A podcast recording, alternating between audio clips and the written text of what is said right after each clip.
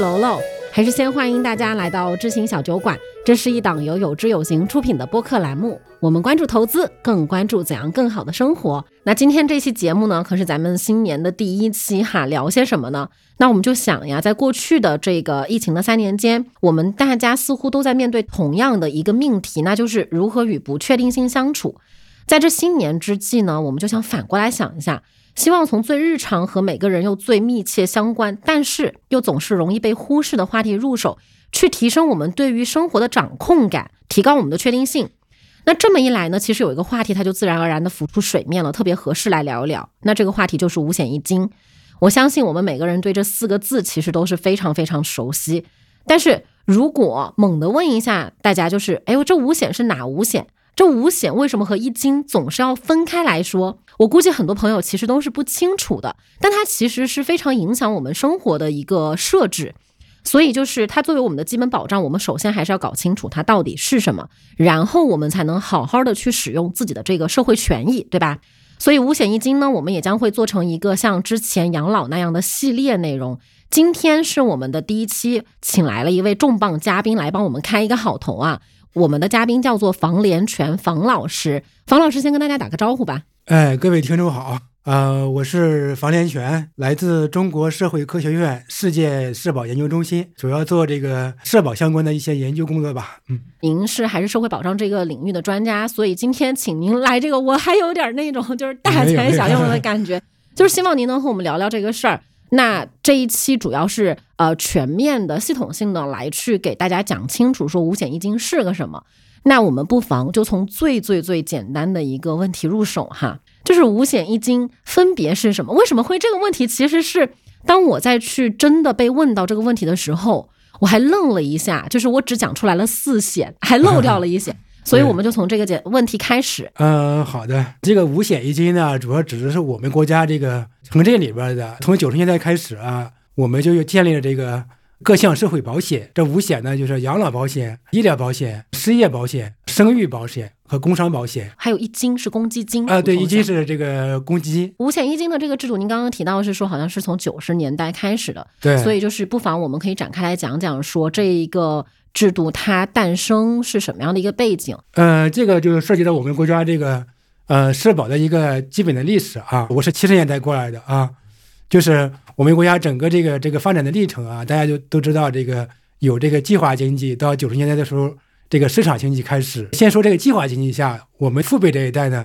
他们是那那个时代成长的，那时候是国有企业为主，集集体业为主，那时候的社保呢，都是这个国家管和这个企业管啊。你比如说一个大的这个国有的厂子，一个上上几万的那个矿场什么的，它是企业办这个社会保障，就是企业，你看那时候有有办这个医院是吧？就是你的医疗保险问题解决了，然后你的职工退休以后呢，这个企业给你发退休金啊，那叫企业办这个社会保险，甚至有学校什么的，嗯。但是这个经济这个一转化，就是从九十年代开始，这到市场经济了，这时候这个经济成分不一样了，就是国有企业呃少了，有一些解体了啊。那么有一些私企、民企还有外资企业就开始，呃，逐步的多了，是吧？但这时候呢，有很多小企业也出现了。大家想象一下，你这小企业办这些保险是办不了的，是吧？就就一两个人这个工作，你怎么给你的退休职工发发退休金呢？是吧？他这个人员也是流动的，是吧？他他那个可能今天在这个企业，明天去那个企业了，就是不是原先原来那种国家包的那种分配体制和就业体制了。所以相应的，这时候呢，我们这个社会保障体制呢。也要发生转变，那这时候呢，我们就开始看一看实际上其他国家是怎么做的。那么这已经有很长的这个社会保险的历史了。像德国是一八九几年啊，九三年就开始建立了全世界的第一个社会保险制度。所有工作的人、就业人呢，大家都交钱啊，建立一个资金池，给这些退休的人啊发退休金，或者是医疗保险的话，就是啊大家在职的交钱，然后谁生病了拿这个报销这个待遇。那么这就是。啊，德国式的社会保险，它这个诞生之后呢，就是逐步的到欧洲，再到美洲一些国家，再到亚洲来啊。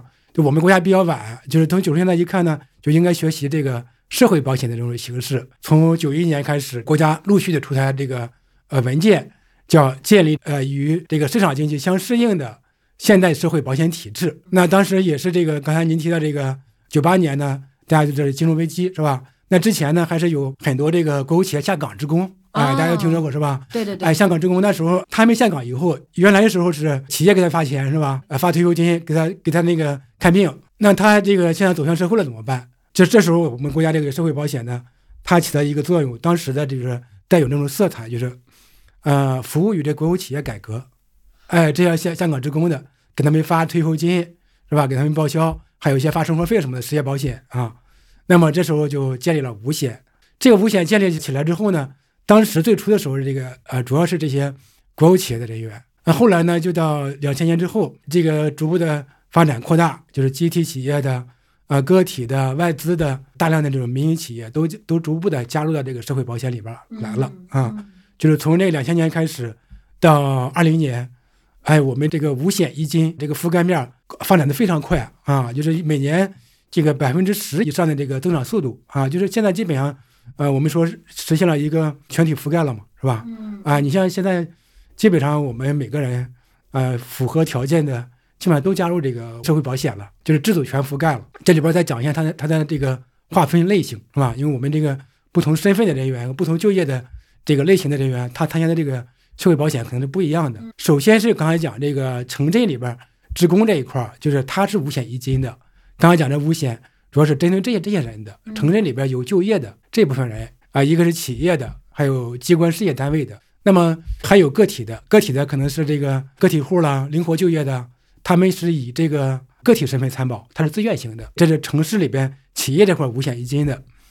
那么，呃，还有一大部分群体就是叫做城乡居民的，特别是这个广大农村地区的，他他那个是呃农村居民嘛，他是另外一个制度，他叫城乡居民的。养老保险和城乡居民的医疗保险，两险，哎，两险，它是两险，它没有刚才说这其他的这三险，所以没有的那个生育险、工伤险和失业险，他们是两险一金吗？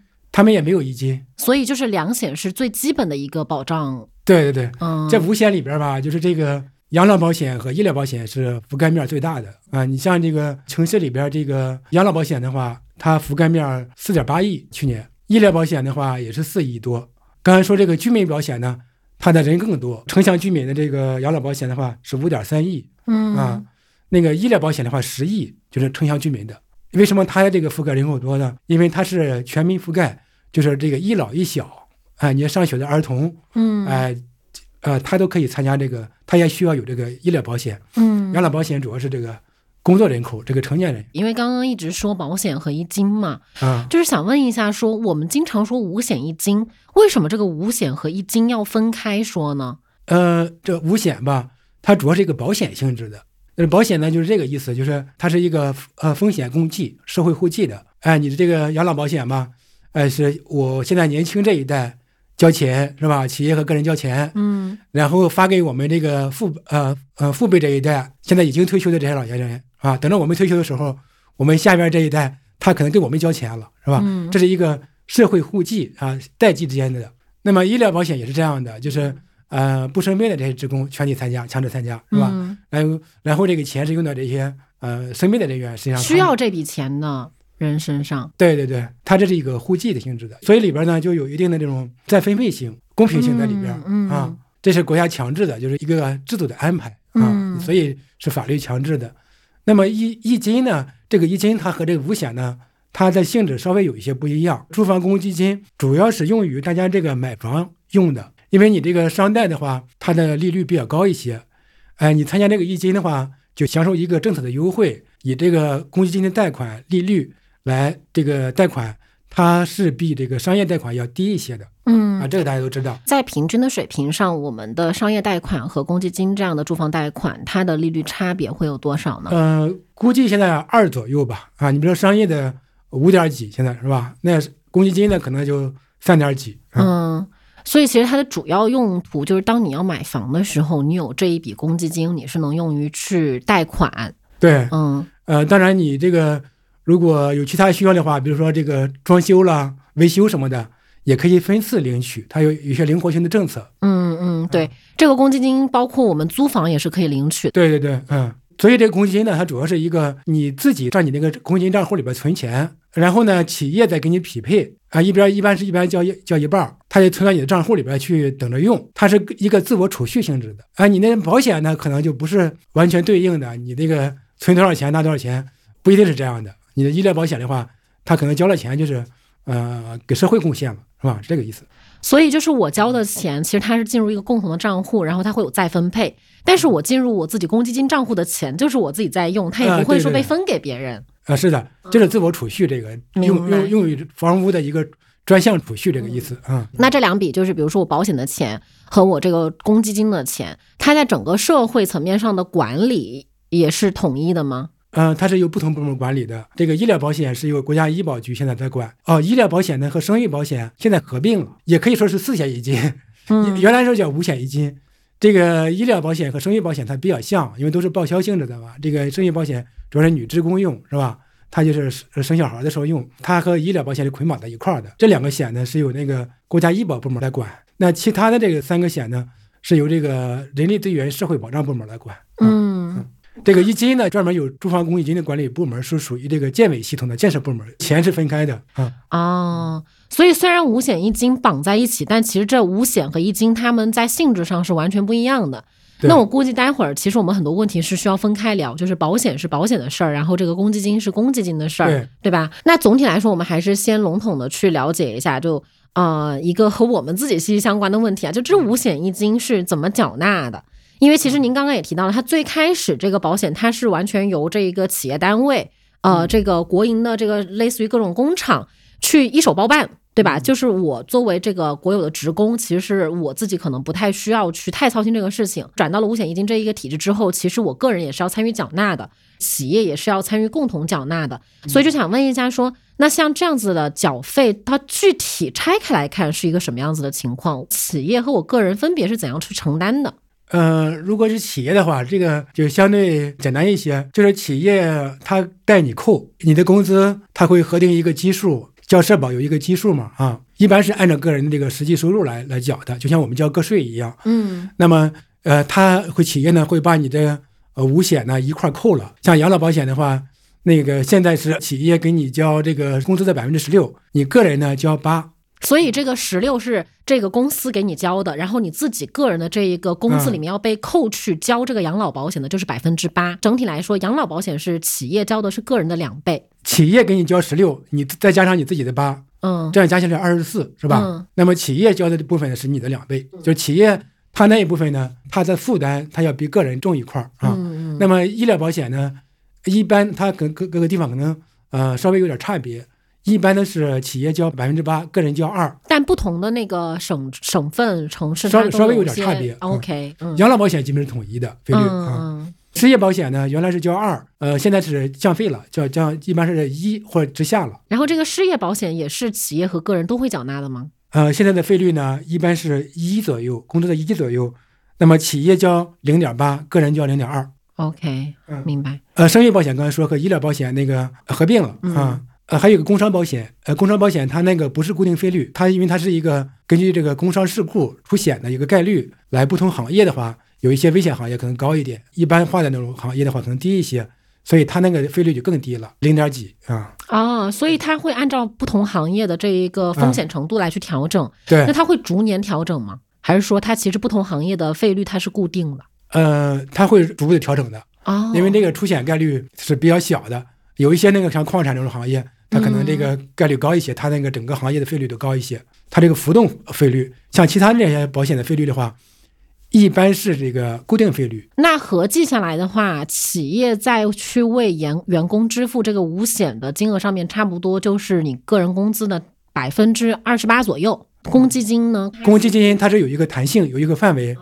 我们国家这个政策规定的话。最高是你的工资的，你个人交最高是交十二，企业再给你交十二，最高就是二十四。嗯，啊，这个也是蛮高的。那它这是高线，那它的最低值？最低线一般是五到十二。我们在这上面也可以看到两个东西的区别，就是保险它相对来说它的固定性非常高，然后公积金的话，我根据不同的企业单位，它其实交的这一个费率，它是差别有时候会蛮大，因为五和十二，我觉得差别还是蛮大的。对对对，对吧？整体来说，我们企业和个人他都会承担这个五险一金的缴纳，而且企业它相对来说那个费率会更高嘛。那站在不同的立场上去说嘛，就是如果我们是创业的人，我们是公司负责发钱的人，其实可能会觉得说，哦，我用一个员工他是有那个用人成本的。那可能对于一些就是企业来说，这个用人成本还是不低的。所以呢，我们会观察到社会上有一些公司，它会在五险一金这上面稍稍的钻一下空子。对，这也是大家我们作为一些普通的职员去面对我们的工作的时候，有可能会踩到五险一金上面的坑。然后特别是一些新人，他其实特别不了解这件事情，也就会很模糊的，但也不知道自己这个东西到底是个怎么样的算法。呃，首先这这个问题呢还是比较普遍的啊，也是挺挺重要一个问题。这个之前国家层面、社会层面、企业层面。都是呃都了解这个问题，都知道这个问题啊，这是一个事实啊。它也它存在存在也有一定的合理性。就刚刚您说的这个，呃，社会保保障这个负担比较重啊。你想企业它呃交刚才说这个二十五左右的话，它还是一笔挺挺挺重的这个呃支出的是吧？它影响到它利润啊，影响它雇佣是吧？雇佣员工什么的。那么对于个人来说的话，哎，它这是一个就是一个辩证的看这个问题啊，就是。哎，你你想退休的时候有更充分的保障，是吧？你年轻的时候你要多缴一些，交企业交的多少好。但是呢，你现在如果你的工资扣的多了，是不是也影响到你的流动性啊？是吧？对对对。你的现金需要可能有一些呃这种这种考虑，就是它呃社保就是为什么是强制性的？它就是防止这个短视。特别年轻人的话，现在很多月光族，是吧？就是花呃花多少钱花完，是吧？对。希望老板可能不不交社保的话，发的他更多。但是你要从长远考虑的话，可能就是你参加社保合适啊，你交的多拿的多是这样这样一笔一笔账。所以这个问题呢，就是要需要辩证的看。一方面呢，国家是强制的，让企业按这个呃法定的这种要求来来缴；另一方面呢，他要考虑这个企业的负担的问题，是吧？特别这两年，呃，多国家多次降低这个社会保险费。那么从我们这个研究角度来来讲呢，它就是这样一个问题啊。这个这个整个社会保险呢。都是大家在做贡献。刚刚说一个资金池是吧？你大家每个人都贡献多的话，那他的支撑能力就强是吧？那么这就是这个社会保险的这种大数原则啊，就是大家交的越多越好啊。刚刚就是房老师也有提到嘛，我的五险一金的缴纳的额度和我当月能够就到手的现金，它其实是呈现一个负相关的。您刚刚也提到了，很多人他会觉得说我交五险一金交的多。到手怎么就这么一点儿？那就会有人说，那我到底是给自己交钱还是给国家交钱？这就牵扯到一个我们去缴纳这个保险的意愿问题。就有一些人可能他也就是不愿意交，对吧？他他这个问题吧，就涉及到一些这个基本的那种保险的这种原理啊、激励性什么的啊。嗯，你像我们买商业保险的话，哎，就是你付出一分就得多少，是吧？它社会保险呢，它可能不是这样的，它是那个。有一个回报性的问题，这个就是您能展开讲讲吗？就是这个回报性，我们是现在的回报性低，还是说我们对于保险的常识比较缺乏？因为就是这个现象还挺普遍的，包括我自己刚工作的时候，我也遇到过，比如说我的这一个基数，它可能和我实际的是不相符的，但是这样的话，我可能就在现金上面就会多一点，然后后面等开始真的正儿八经的去扣我的这个钱的时候，我会说。还不如不扣呢。对，就是比如说像我这样的年轻人，您会跟我说什么呢？呃，首先说吧，刚才您说那个呃，企业那个钻空子吧，这也是合理的啊。就是我们国家认识的这个问题。就是客观的来说，有这个现象，它是有它的因果的。它和合理避税这个意思呢，是是一个问题啊。就像我们交个税一样，是吧？那么一方面是国家强制你你来交个税，是吧？那么另另一方面呢，企业可能它有一些避税的手段，那这样。呃，它也是合法的，它只要是符合法律要求要求就可以了。OK，那个只不过社保这个呢，它可能比那个个税这个它的弹性可能更大一些。像我们这个做研究的看这种数据的话，大家如实交社保的这种基数，一般就是对，咱也也知道，就是工资在百分之六十至百分之七十左右，就是我们收现在的钱。实际上和应该收的钱，它是有百分之三四十的差距的。哎，我说一下，就是我们公司这方面做的非常好，我们都是顶格，就是就是比较规范的企业，好的企业，它是比较注重呃高层次人才的话，它比较注重这方面的。对对对对对，我个人是两种情况都遇到过，就是之前他就是共同协商了，公司也不会说骗我，他不给你交，他就是我和公司共同协商说我们同意按照比较低的方式去交。然后包括到现在有这有情的话，我们都是按顶格交，就是这两两种情况我都遇到过。但每次拿到那个工资明细的时候，我心还是痛啊。但是你要如果看长远的话，刚才讲那个，呃，回报率、回报性啊，还是挺好的。特别是养老保险这一块儿，它是你存钱的话，将来拿钱是吧？它不像医疗保险，医疗保险，呃，主要是一个急需用，它是一个概率性质的。那大家都是，呃，医疗保险呢，它交费成本低一点，但是呢，你真要生病的时候，它是很关键的，是吧？这个你一个一笔这个大病的支出啊，那可能上万，可能几十万都有的，是吧？因病致这个致导致破产的这种家庭，致贫穷的这这种情况，所以医疗保险它的这种呃作用是非常强的，就是应对这种意外的情况，是吧？那么养老保险呢，它主要是一个多交多得啊，就是我们这个这边职工养老保险的话，我们参加都是这种情况，它是有一个个人账户啊，你个人账户这块交百分之八，啊，一般人他是不知道的，这一块的这个利率就是它的回报率，回报率它的水平有多高呢？前两年是百分之八，然后这两年呢是百分之六七，它是和这个整个社会平均工资的增长速度挂钩的，都是年均的，对吧？您刚刚说的数字，每年的，它是一个回报，就像嗯我们这个存款这个累计回报一样。嗯你想，你你如果自己理财的话，能超过百分之五吗？是吧？啊、很难的吧？嗯你参加社保这个，你国家给你存钱是吧？还有这么高的一个记账利率，嗯，那这是很可观的吧？嗯是吧？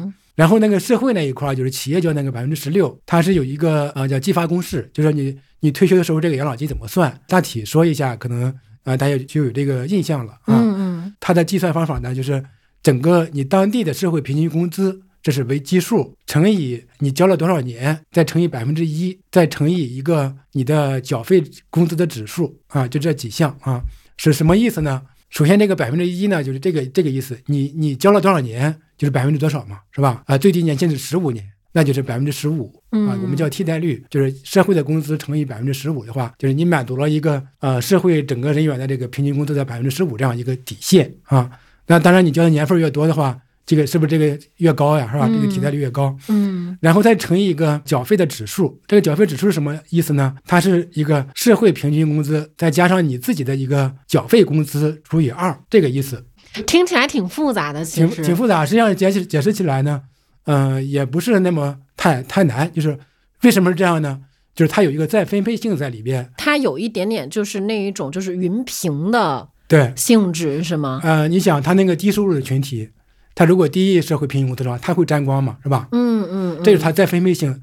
但总体上来说呢，是你交的越多拿越多。体现在刚才说这个社会发展养老金叫基础养老金这一块呢，你交的年份越多，点儿越多嘛，嗯是吧？然后你自己的缴费工资也多嘛，是吧？算出指数也高。然后你个人存的钱的话，是非常划算的嘛，是吧？这两块都有激励性，就是你交的年数越多，钱越多，会拿的就越多，是这个意思明白啊。比如说是养老保险，我可以很明确的知道，说我一直缴纳，然后等到了我就是老了之后，我是可以按月去领取的。但是像医疗保险这样子的话，就是当然我可以用一个极端的情况来举例去说明我想说的东西啊。就比如说这医疗保险呢，然后我一直身体很健康，然后也没有去支出这样一个大额的医疗的费用，那么这笔钱它会去哪儿？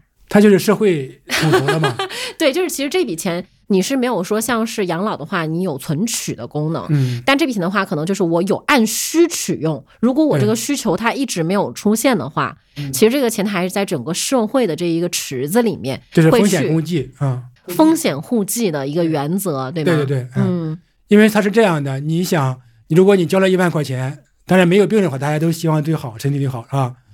那你即使有病了，你的回报是什么？是看病了，是吧？也不，大家也不希望不希望生病，是吧？但是你有需要这个钱的时候，比如说你看一个病十万块钱，那对于你来说就解决了很大的这个问题嘛，是吧？你交了只有一万，你你你这个他给你的补偿是十万嘛，特别是越是大病，它它越合适，它主要是保风险的，医疗保险是保风险的。嗯哼，像其他那个小的风险，那种工伤保险，为什么交那么低啊？它出险概率很低，是吧？嗯，所以大家交交一点钱就满足整个社会的这个出工伤的人的需要了，是吧？嗯那么失业保险也这样的，它失业人毕竟少，是吧？哦，明啊，白。对你工作期工作期间你交点钱，那么失业了以后，他可以给你发呃半年到一年的这个失业金。感觉这里面也是有那种供需关系的，就比如说啊工、对工伤和失业，我要从社会层面上去支出给大家钱少，那我收的也可以少一点。然后像养老和医疗的话，它是大头的一个财政支出的话，可能我就是收的那个费率就要相对来说更高一点。对对对，那刚刚您说到说养老保险，我最低缴纳年限是十五年嘛？嗯。那如果比如说我没有缴纳到十五年，它会出现什么什么样的情况？然后包括想问一下，就是医疗保险它的这个缴纳年限是什么样子的？嗯，养老保险呢，它就是它的资格呢，就是啊、交满十五年，然后呢，退休年龄到了。现在是这个女的职工的话是五十岁，是吧？干部是五十五岁，男性的话是六十岁，同时满足这两个条件啊。那么你交不满十五年的话，可能就领不到这个养老金但是里面不是有分个人账户和统筹账户啊、吗？那所以就不划算了。那个个人账户钱呢，就是你自己的，你可以把它领出来，是吧？对。那个社会那一块呢，就是企业给你交那一个，可能就成了做贡献了。如果我没有交满十五年，我只能拿回来我自己给自己个人养老金账户里面交的那个百分之八，对，然后企业给我交的这些年里面，每一年交百分之十六，它等于就是也是充公，可以这么理解吗？对对对，所以说交不满十五年是不划算的。嗯哼，明白嗯。那医疗保险的缴纳年限呢？呃，医疗保险也有一个累计缴费年限的要求，一般也是十五年以上，它跟养老随着走的。可能有一些地方可能会高一些，甚至到二十年，因为医疗保险到退休以后也不用交钱了。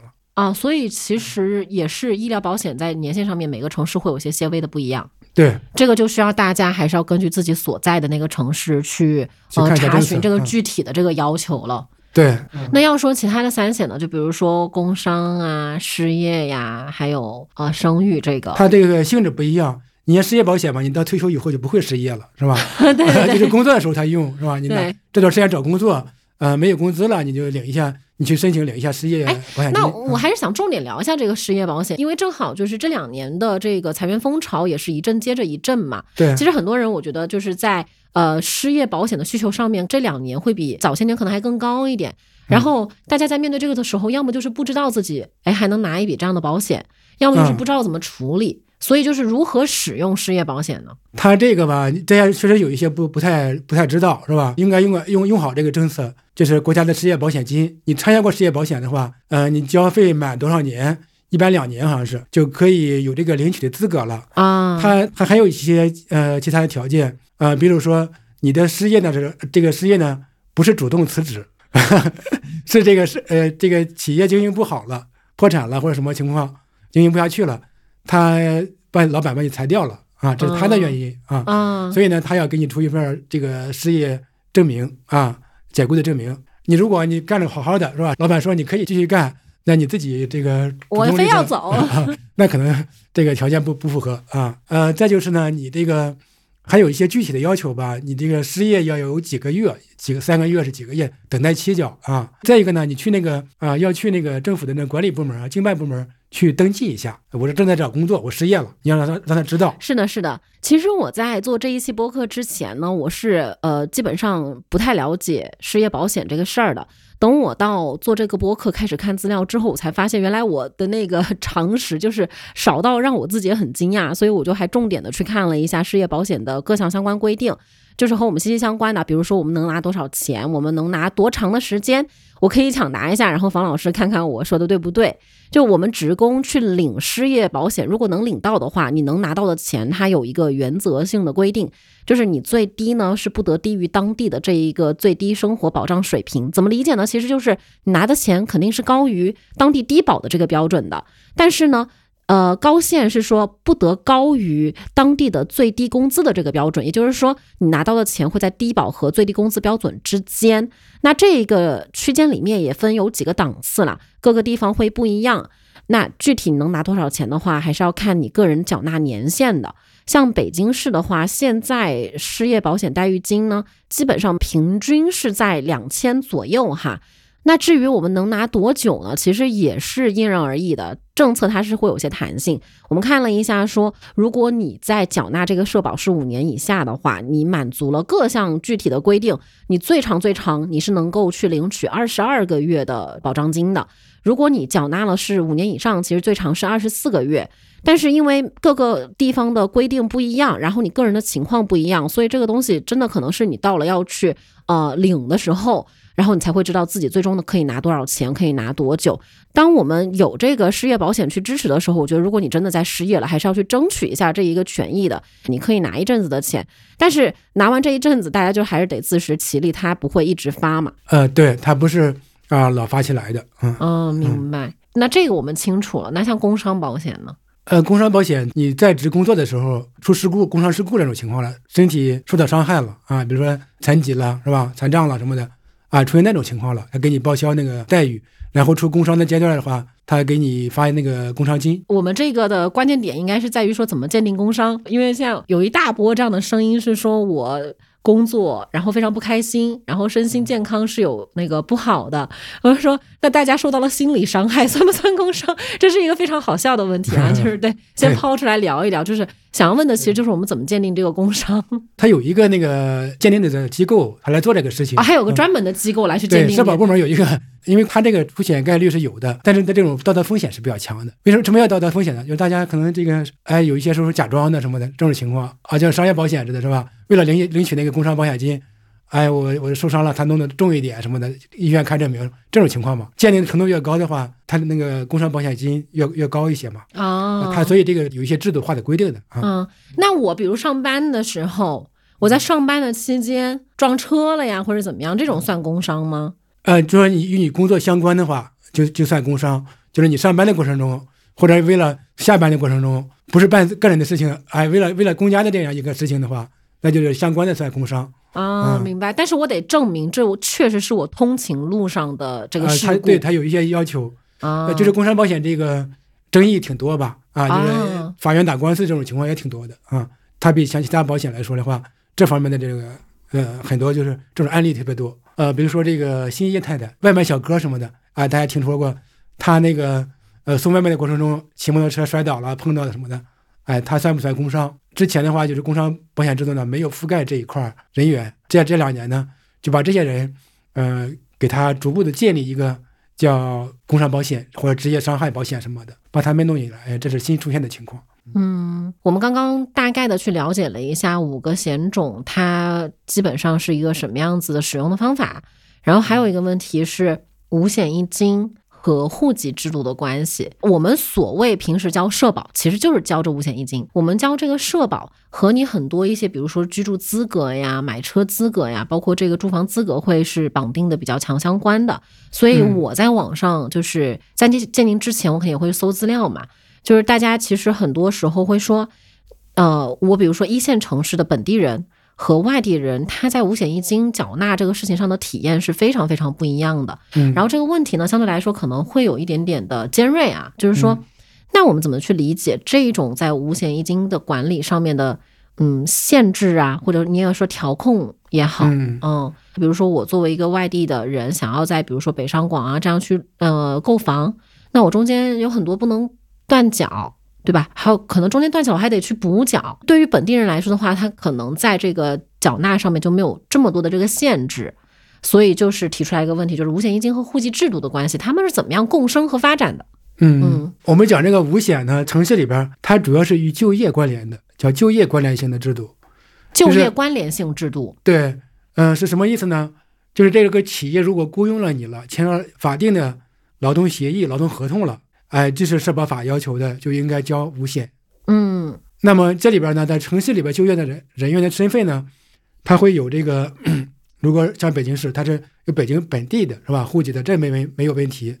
那么现在这个流动人口就是一个问题，是吧？就是这个呃，特别是农民工外来打工的，他们呢，如果按法律的要求，他呃在企业雇佣他的话，也应该给他交这个社会保险，这个是没有问题的。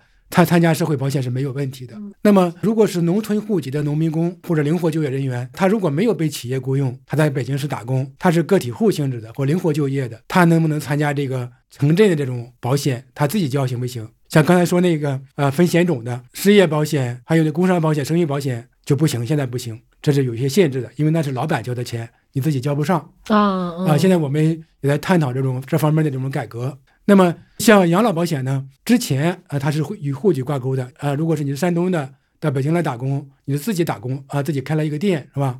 你想参加北京市的这个呃职工养老保险，原来是不行的。现在呢，这两年呢，逐步的放开这个户籍限制，就是以个体身份呃也可以参加这个城市里边这个职工保险了。还有说这个平台就业人员啊，他也国国家去年也出了一个办法，就是要放开他们的这个参保的限制，就放开户籍的限制。总体而言呢，就是你如果有就业的话，老板雇佣了你的话，这时候你的一项权利你就应就应该参加这个社保。如果你是以自雇者的话，或者那个灵活就业的话，要么参加老家的那个社保，要么呢你就争取参加这个城市里面这个职工社保，这是你有一个自愿性的选择的问题啊。但是从呃，你如果在一个城市打工时间长，你就在这个城市居住了啊，那你可能呢就要考虑在这个城市选择这个社保，因为这对对你是有利的。你一般你不回老家住了，或者或者小孩到这上学了，是吧？你这个需求是强的。然后呢，你看病，你就在大城市看病，你对这个医疗保险需求也是高的，是吧？那我可不可以这么理解呢？就是因为您刚刚说的那个很提醒我啊，就是五险一金它是一个就业相关性的这个制度，那其实它就会涉及到说这个城市的效率。就比如说我用这样的方式确认你是在这里工作的，并且有这个良好的这个呃劳动收益及回报，你能够很稳定的去参加这样的一个社保，那。它设置了一个这样的要求，保证了这个城市的人口及它的城市运转效率。我我可以这么理解吗？就是从一个大的层面上来看，对吧？就是因为我们在个体上面可能感受到了很多所谓你可以说是限制调控，比如说想要在哪里定居，大城市定居就很难。对，就是它和就业是关联的。你想大城市生存的话，你首先找到一份工作，是这个意思吧？是吧？对对对。哎，这个应该是不难的。现在你只要有工作了，你比如说工作三个月连续工作的话。就应该是正式工作，这时候呢，呃，就应该签那个劳动协议。你这个大家自己应该有这个弦儿。就是现在很多这个小的企业、小老板，他可能为了规避一些东西，是吧？他不跟你签协议。事实上呢，你们之间呢，已经属于一种正式雇佣的关系了。如果不签协议，其实是非法雇佣吧？呃，对，他是事实上的违法了。实际上，他虽然没有签协议，如果打官司的话，老板也是输的啊，是这种情况。大家有有这种法律意识。嗯。因为他给你连续的发工资了，是吧？你在那个地方有记录，每个月工作多长时间了，这在法律上已经是事实。你参加工作了，那么这种情况下呢，他就应该给你交社保，不管他给给你签没签协议，就是大家应该有这个意识。嗯，首先呢，我要有一个自我保护，需要这个劳动协议啊。然后呢，如果啊老板没有这这样做的话，你可以提醒他。或者督促他，或者甚至运用法律手段 去监督他。老板，老板，该给我交社保了。对，就这个意思啊。嗯，如果你在其他另外一种情况的话，就是你自己是自我雇佣的话，那就是利用国家的这个政策去尽量的去争取这方面的这些权益啊。嗯，也也有这种意识，参加社保呢，毕竟是好的啊，并且长期是划算的啊。哎，那在您看来啊，就是现在这一个五险一金对于企业和个人的这个负担重不重？就是因为你也说到。就比如说那个社会保险这样的一个共济制度，是德国在一百多年前他率先去建立和发展的。然后，哎，这个公积金制度，我看您之前写的资料，它其实呃，新加坡之前也是发展的更早，对吧？那就是整体从这个世界范围来看的话，我们的这样的一个费率是高还是低呢？呃，整体看的话，名义费率就是我们国家法法律规定的费率是蛮高的。嗯，是在全世界的话也是数得着的吧？能给我们大概介绍一下其他的那个情况吗？你像德国的话，它的养老保险是二十一，就是企业和个人加起来是二十一。我们是二十四啊，我们是二十四。日本的话是十九左右啊，像美国只有百分之十二点四，像其他一些欧洲国家最高的超过在百分之三十的很少啊，一般都低于百分之二十四以下啊。我们二二十四就是指我养老保险比较高的，对对对，医疗保险差不多吧啊，嗯，就是名义的是比较高的，嗯，但是其他国家呢，一般就是交的比较实，就是按名义费率交的 啊。因为我们如果按百分之七八十算下来的话，刚才说那个很多企业是不是按百分之百的那个缴费基数来交嘛，费率要低一些。这里面是不是有什么相关性啊？就是因为它确实费率很高，大家负担很重，所以要想办法这样去稍微降低一下我的成本。对，那为什么不可以降低一下这个费率呢？这降低费率是我们国家现在这两年正在做的一个事情，这是一个利好的政策，国家考虑这个问题了。首先说那个刚才说那个基数的问题，稍微再解释一下，就是我们交社保的基数呢，是它有一个范围，最低的是百分之六十，最高的是百分之三百，就是社会平均工资的这样一个范围。它呢，呃，规定呢就是应该是按你的实际工资，你挣了多少钱交多少。这个范围是拥有哪哪哪两个方面呢？就是如果有些人。收入特别低，他的收入低于社会平均工资的百分之六十了，那你就是按这个百分之六十的这个基数来缴，你不能再低了，这是有分配性在里边的。他收入高于这个社会平均工资百分之三百了啊，像北京市三万的话，有一些行业是高于三万工资的，那么他就按这个最高的基数来缴。嗯，那么这里边呢，这个最低的是比较管用的啊，就很多企业，特别是小企业，这种情况很普遍，他就是按这个百分之六十的最低基数来缴的，就交一个固定的百分之六十这个基数，很多企业都这样的。这是北京市平均工资的百分之六十，我最低的缴纳的这一个基数，对，然后不管你赚多少钱，嗯，我都按这个线去给你就统一跟员工交，啊就按这个最低基数来缴。就是刚才说这个名义费率比较高，那么国家这两年在降低这个社保的费率，像失业保险的话，原先是二，现在降到降到百分之一了。那么养老保险呢，原来是百分之二十八，企业交的是百分之二十，现在降了四个点啊，百分之十六了啊，所以这个国家是在降低这个费率的，就考虑到这个呃社会的负担了。那么这但是这个事情呢，它是一个两面性的，是吧？就是呃这个社会保险呢，它有一个平衡的要求。啊，就是收收和支平衡的问问题是吧？交的人有多少，领的人有多少，它需要有一个呃精算的关系。你如果交的太低了，那是不是这个退休人员这边就发的少了，或者发不出来了 啊？就是这个这个意思。就整个它社会保险是一个整个社会资金平衡的这个原则，不可能太低。听到这里会觉得，因为我们就是真的人口是众多的对一个大国，然后整体的这一个社会保障上面的负担还是很重的。是，它是和这个整个现在的人口形势联系在一起的。我们现在讲这个人口老龄化是吧？嗯你将来这个这个趋势是越来越重的，所以呢，这个他就要需要采取一些办法来调节这个社保的平衡性啊，比如说现在要延迟退休了，是吧？就是这样一个问题嘛。有很多人吐槽这个事情，就是说哦，让我们就是干活的时间更长，然后领的钱越少。但其实我们可以从跳上一个更高的层面来看，因为如果是呃整体失衡的话，说实话也是会影响到我们的个人生活和这个社会稳定的。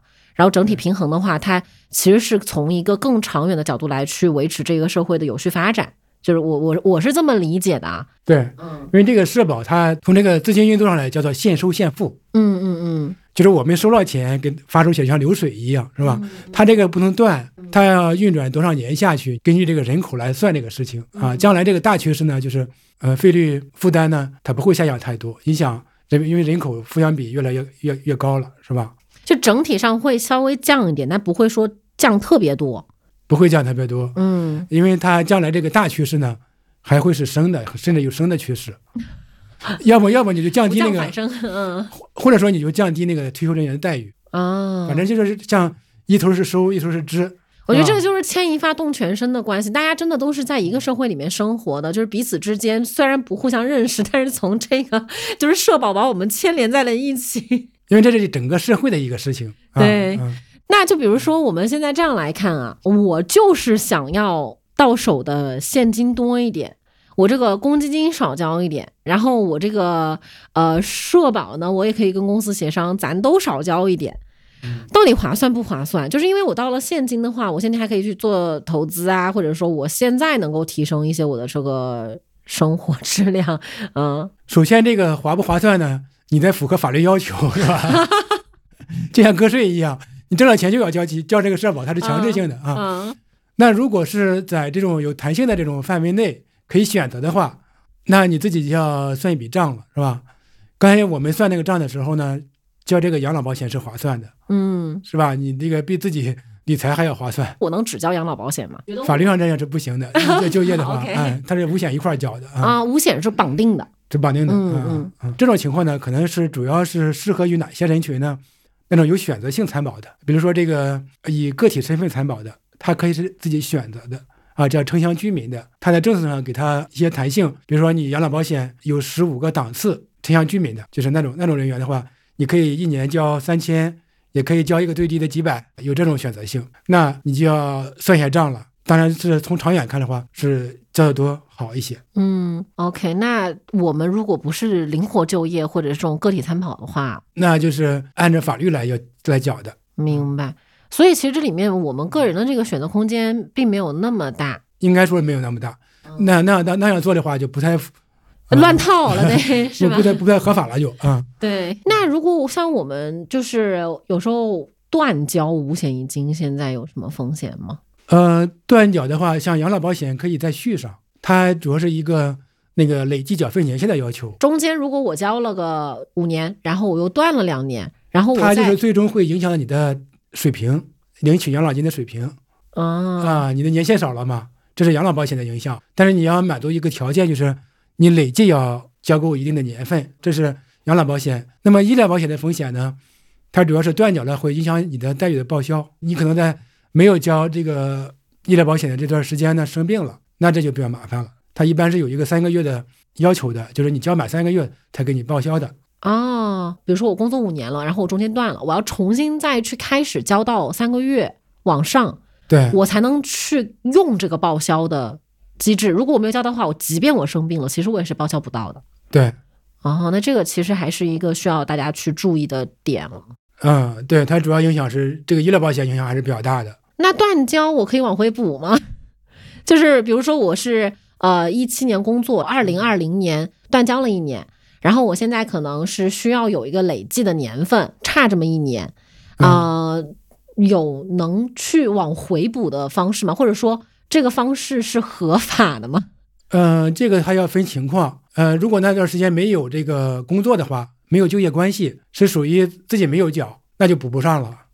那什么情况能补啊？大部分还是这样的情况但是也有一些情况呢，就是老板没没给你缴，他不合法啊、啊。你那那段时间有工龄是吧？他就给你没缴，那你可以找他去，让他给你补交上，看社保的政策，社保那管理部门的政策。哎，那其实很多就是，比如说有人要买房，他现在要买房结婚了，然后正好社保缴纳就差这么个一年，他正好前面有一段时间是没有缴的，他补上的话，他就能够去满足这一个购房的呃年限嘛，年限要求，然后就会有一些机构去帮你做这个事情。呃，他符合法就行。黄老师永远都是 合法就行，这个就是你，如果他呃单位当时又有什么历史原因，但如果确实就是我自己那段时间在休息，没有工作，没有交呢，那就从原理上来讲就是补不上了。从原理上好因为谨慎。因为就是说那个你当时没有就业嘛，我们说说社保是基于就业的，是吧？嗯嗯、嗯你没有就业，那他就不用参加社保嘛，啊，嗯。嗯，或者你自己选择的话，你没有选择参参保，那我们刚刚说的是保险嘛，那我们再说一下公积金。现在交的这个，比如说额度，像百分之五到百分之十二的这个区间嘛，就是我们作为个人是有就有选择吗？还是说其实这个就是企业给你定，他可能就是愿意给你交多一点，或者说他愿意稍稍的跟你降低一点？呃，这个就看企业的判断是吧？就是它符合政策的范围就可以嗯，啊，就是因为它是一种福利性质的，是一种福利，就是如果好的企业的话，可能交到定格了。有一些企业呢，它又是自己的这个资金的能力是吧？它给你可能交不是百分之十二、百分之八多多少的，可能这种情况都有嗯。啊。像是公积金的话，像我就非常的明确，就公积金的话，我可以多交一点，因为总体来说，这一个账户里面我交的多，企业交的多，我的这个钱总体来说就会更多嘛，对吧？对，嗯，所以它的激励性是很强的。但员工的话，希望企业给他多缴，是吧？对对对多多缴一点。啊这个就很明显，就是说到公积金，大家说交多一点比较好。就是虽然我到手的现金可能会少一点，但是我们还是愿意去多交一些公积金。但像什么其他的保险类的东西，大家就会说，哎，暂时看不到那么就是。因为我们在眼前是看不到什么东西的，它是一个非常长期的投资，就是我要等到我退休之后再拿，我要等到我生病有需求的时候再去报销，这个的激励的那个性质，它就会相对来说比较弱一点点。对，它是两种不同的。公积金这个基本上你自己交一交一半儿，企业给你再匹配一半儿，百分之百的回报率是吧？嗯，对对对对对。那个养老金呢也是这样，你个人账户那个钱呢，基本上也是都是百分之百自己对，只要满足我们的这个十五年的缴纳的年限。对对对对，对，明白因。为长远看也是合适的啊。嗯但是医疗保险呢，它虽然不是一个储蓄性质的，但是它能够解决风险的问题。嗯，那就是我们我们现在聊了这么多，就是比较笼统的对于五险一金的这个认知。就最后还有一个问题想要问房老师，就是我们个人在去想要了解这个五险一金的情况的时候，我们可以去哪里获得比较就是高质量的信息？因为有时候在网上搜嘛，就是带着问题去网上搜，其实搜出来什么答案都有。对，嗯，首先你看一些基本的吧，就是比如说社会保险法是怎么规定。我们自己去看社会保险法，感觉很难看懂啊。哎，那很很简单的，就就几页，不是太长啊。嗯呃，比如说企业他需要以实际工资的这给你缴费，缴费基数是吧？应该缴多少，费率是多少？呃，这些都是有规定的，是吧？嗯哪些人可以参保，这些都是有规定的，这是一个方面基本的。然后呢，就是去这个社保的网站看一下这些政策的各个险种的政策的规定，嗯，待遇领取是怎么规定的，你的社保是怎么算出来的？对这个平时真的自己一般不太会看到。对，然后呃比如说国家有一个那个社会保险的公共服务平台，社会保险公共服务平台对，是个网站吗？这个网站就是你到这个网站网站去，现在呢可以查询到你的参保的信息啊，你把你的社保账号输进去，你可以查询到你交了多少年社保了哎，个人账户有多少钱，这是一个方面。然后呢，有一些社保的服务的权益，申领失业保险金，哎，可以通过上面进行办理，转移接续，就是从一个地方到另外一个城市工作了，你的社保关系要转移过去，可以通过这网站去做啊。嗯，你可以测算自己将来能够领取多少养老金。你说那我得赶紧去算，我待会儿对对对跟您录完，我就去看一看，算一算。对对对，嗯有一些基本的这项服务功能。呃，其他的话就是一些有社保相关的这种投资理财知识吧。嗯呃，比如说你不光不光是这个国家的社保是吧？你还有有的人有这个企业年金啊，那么现在有个人养老金了，它有些税收的好处啊，退休以后的收入是交税的，是吧？嗯，嗯嗯你的个人养老金交的税少啊，你社保也不交税啊，是吧？嗯。哎，那最后房老师就想问一下，你对于可能不太了解五险一金的人，想说一些什么？因为我觉得大家平时不遇到事儿哈，是不太会想起来这些，要去了解这一些的。就是现在随着我们这个整个社会形势的变化，是吧？大家知道这个人口老龄化越来越越严重，是吧？还有这个生育的问题，应该更多的为自己的这个将来的养老啊，还有这个健康啊，是吧？这这些方面的，做长远的打算。这个打算呢，是越年轻的时候越早做规划，是吧？越好。你的哎社保呢，你多缴一点，交的年头一点多一些，那么你个个人呢做这个储备啊，养老储备是吧？还有一些你这个商业保险的这种选择呃选择是吧？嗯应对那种大的这种疾病风险，哎，都是挺重要的啊。嗯就是我们平常可能啊、呃觉得自己年轻啊，是吧？这些这些可能没有意识到这些问题，但是到到你真正的需要的时候，是吧？你觉得它特别重要了，哎，你生病了才开始去研究这个医疗保险怎么用啊，怎么报销 的呀？对啊，一些大险，那时候你生病了，人家不给你加加入了，是吧？啊那那时候就就不行了啊！你提前做这种预防，做这种规划，投资还是有有好处的。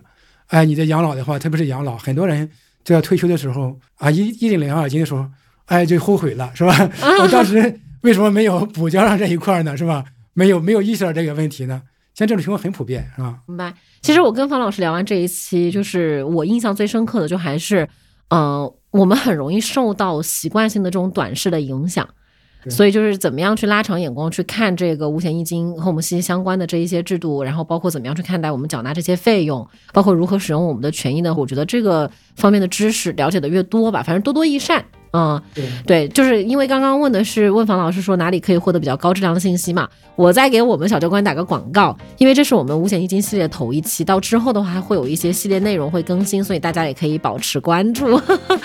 希望你们这个节目做的越来越好。谢谢哎房老，师，也是通过你们这个节目了解了更多专业知识。谢谢房老师。那我们今天就聊到这里，然后房老师跟大家也说个拜拜吧，拜拜。再见。